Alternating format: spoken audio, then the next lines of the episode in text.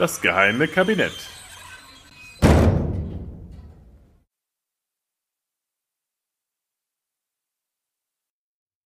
Hallo und herzlich willkommen zu einer neuen Ausgabe des geheimen Kabinetts.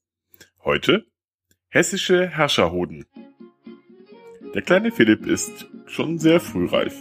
Bereits mit fünf Jahren wird er offiziell Herrscher. Zwar nur Landgraf und zwar nur von Hessen, aber immerhin. Doch zunächst schwingt seine Mutter Anna als Vormund das Zepter. Das tut sie jedoch nicht sehr lange. Mit bereits 13,5 Jahren, wir schreiben das Jahr 1518, wird Philipp vom Kaiser Maximilian I. für mündig erklärt und kann nun selbst sein Land regieren. Und gleich gibt es schon den ersten Ärger.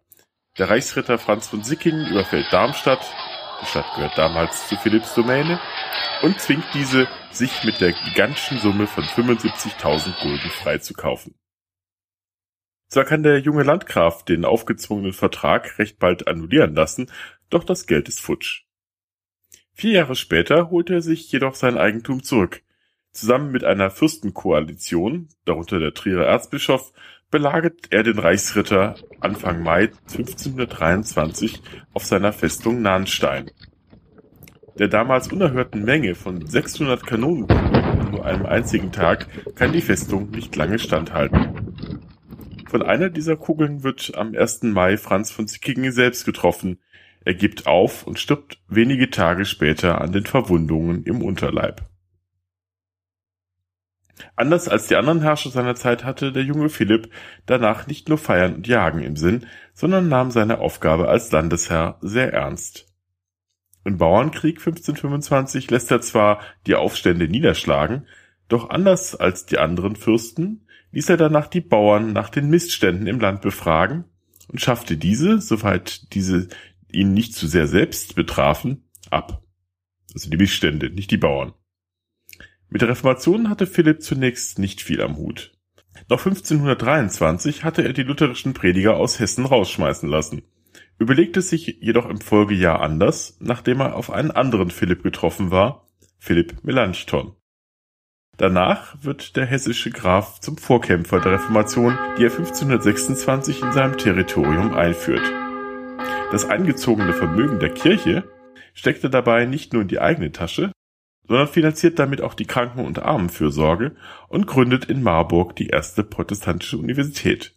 Seine Landeskinder dürfen sich als erste im Reich mit 14 Jahren noch einmal nachdrücklich für den protestantischen Glauben naja, quasi entscheiden. So nimmt der Landgraf den Wiedertäufern, die eine Erwachsenentaufe forderten, mit der Erfindung der Konfirmation den Wind aus den Segeln.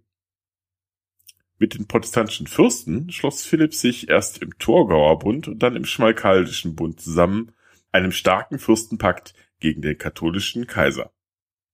Philipp, dem die Nachwelt den Beinamen der Großmütige geben sollte, stand also auf der Höhe seiner Macht, als ihm etwas dazwischen kam, das beinahe alles wieder zunichte gemacht hätte, sein dritter Hoden. Zumindest war das angeblich der Grund dafür, dass er einen gesteigerten Sexualtrieb besessen habe. Zwar war er ja mit knapp 17 Jahren mit der sächsischen Prinzessin Christine verheiratet worden, war über diese jedoch nicht gerade übermäßig begeistert, Später sagte er, er habe zu ihr nie Liebe oder Brunstlichkeit empfunden, da sie unfreundlich und hässlich gewesen und auch übel gerochen habe. Dennoch zeugte er mit ihr zehn Kinder. Dass er es darüber hinaus mit der ehelichen Treue nicht so genau hielt, hätte niemanden so wirklich gestört. Das machten doch alle von Stand so. Doch Philipp wollte mehr. Er wollte 1540 ein zweites Mal heiraten. Die gerade einmal 17 Jahre alte und knapp halb so alte Margarete von der Saal, die Tochter einer Hofdame seiner Schwester. Eine sogenannte Nebenehe zur linken Hand. Doch das wäre nach den moralischen Gepflogenheiten der alten Kirche nicht nur nicht erlaubt, sondern nach dem weltlichen Gesetz sogar ein todeswürdiges Verbrechen gewesen. Dabei hätte es durchaus Alternativen gegeben. Nebenfrauen hatten eigentlich alle Fürsten, aber halt ohne Ehegelübde und heimlich. Herzog Heinrich der Jüngere von Braunschweig-Wolfenbüttel beispielsweise hatte seine Eva von Trott sogar scheinbeerdigen lassen, nachdem die Liaison nicht mehr zu verbergen gewesen war. Da hatte das Paar aber auch schon elf Kinder. Dieser Plan funktionierte aber auch nur so mäßig und war ein noch größerer Skandal als die Liaison ohnehin schon, als das Ganze dann aufflog. Dann also lieber eine richtige Bigamie, dachte sich Philipp. Selbst Philipp Melanchthon und Martin Luther stimmten dem Vorgehen schließlich zu, wollte man doch den potenten, also machtpolitisch potenten Philipp unbedingt im Lager der Protestanten halten. Und hatten nicht auch schon die biblischen Könige wie Salomon und David ebenfalls mehrere Frauen gehabt? Ein anderer Präzedenzfall wurde von Philipp selbst ins Feld geführt. Angeblich war ein Graf von Gleichen im 13. Jahrhundert auf einen Kreuzzug gegangen und hatte seine Frau und Kinder in Thüringen zurückgelassen.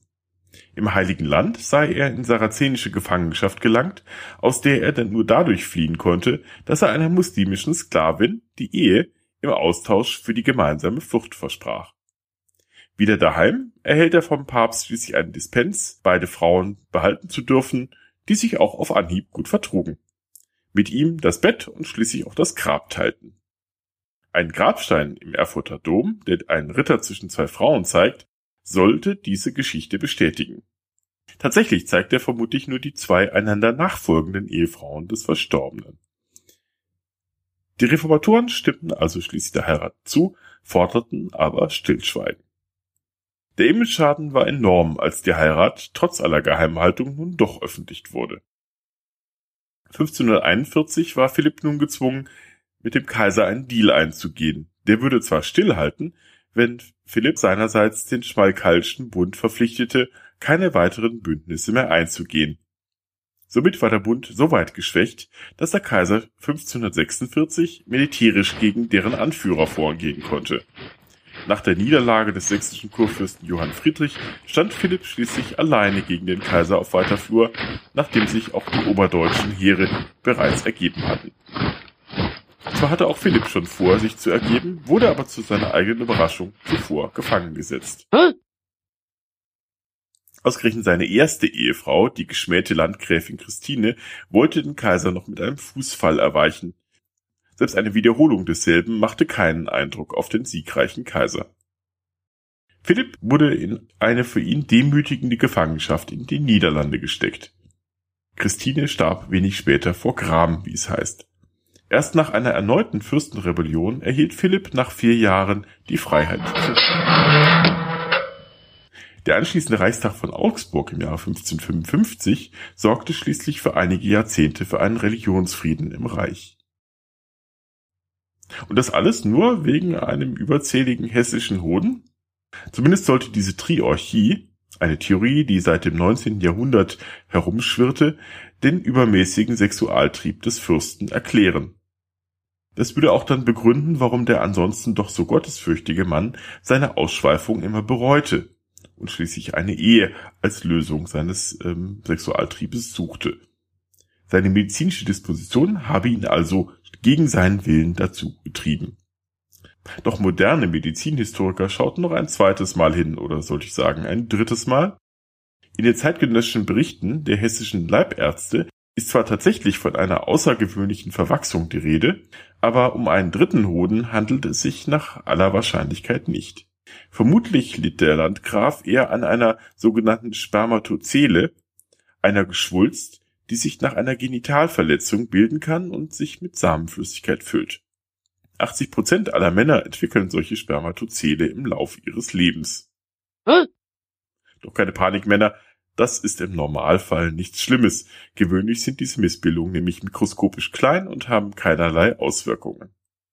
Nur in Ausnahmefällen, wie möglicherweise der Philips, können sie so stark anschwellen, dass sie für einen dritten Hoden gehalten werden können. Auf den Sexualtrieb oder die Potenz wirken sie sich aber so oder so nicht aus.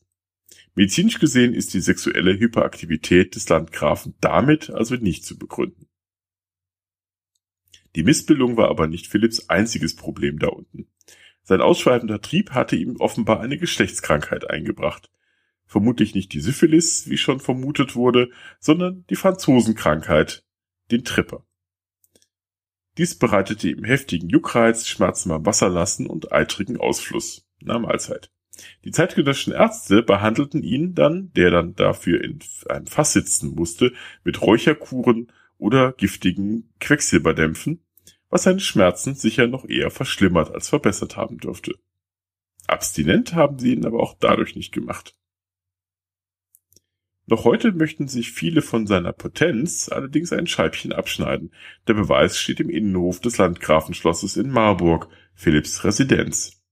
Der Fürst ist dort auf dem sogenannten Philippsstein in einer zeitgenössischen fürstlichen Tracht dargestellt. Das Gemächt in einer sogenannten Schamkapsel, nach der Mode der Zeit besonders hervorgehoben. Einer Legende folgend darf auf besondere Potenz hoffen, wer eben jene Stelle des Potentaten berührt. Ob es hilft, wer weiß. Zumindest glänzt diese Stelle durch die Berührung tausender Hände heutzutage sehr hell. Aber Vorsicht, der gute Herr hatte 19 Kinder. Ja, damit äh, wünsche ich euch äh, schöne Ostertage. Ähm, ich weiß nicht, wie ich gerade darauf komme, aber äh, schöne Feiertage. Lasst es euch gut gehen und hört auch beim nächsten Mal wieder rein wenn das geheime Kabinett seine Türen wieder öffnet. Bis dahin, alles Gute, euer Butler.